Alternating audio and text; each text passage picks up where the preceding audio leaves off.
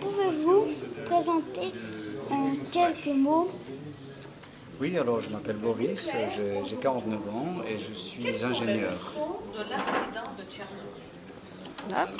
Quel âge avez-vous en 19, 8, 1986. 800, euh,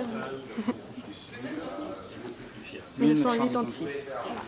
et que faites-vous en l'époque Alors j'avais 27 ans et je, j'étais, euh, j'ai terminé mes études à l'école polytechnique fédérale à Lausanne en électricité. quelle, quelle était la chose la plus importante pour vous? C'était de, de- de profiter pleinement de, de ma vie d'étudiant et de, et de me préparer à la vie professionnelle. C'était une belle époque. Comment avez-vous appris ce qui se passait à Tchernobyl. Tchernobyl Tchernobyl. Tchernobyl. À travers la télévision, comme tout le monde.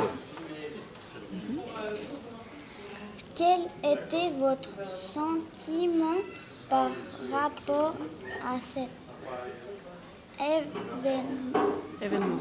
événement. Incompréhension totale, euh, un peu de panique euh, et beaucoup d'étonnement.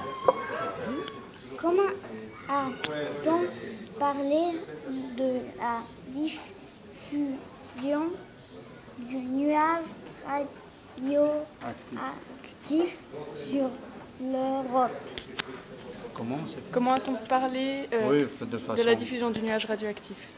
Complètement chaotique, euh, sans, sans aucun, sans aucune retenue pour dire des bêtises, euh, n'importe comment. Quelles sont les leçons de l'acide de De l'accident. Tchernobyl L'accident de Tchernobyl. Alors, euh, un peu plus d'ouverture, euh, fini la langue de bois lorsqu'il s'agit de choses sérieuses. Et euh, ça peut être signifier un peu le début de la chute de l'Empire soviétique. Dans quelle mesure cet événement a changé quelque chose pour vous? L'appréhension du nucléaire. Oui, le nucléaire, c'est- ça reste quand même dangereux. Que pensez-vous de l'énergie nucléaire aujourd'hui? On ne peut pas s'en passer, mais il faut éviter sa prolifération. Il faut, ré- il faut, con- il faut maintenir un nombre réduit de centres et puis les, avoir toujours à l'œil. Mais il ne faut pas les généraliser comme on voudrait.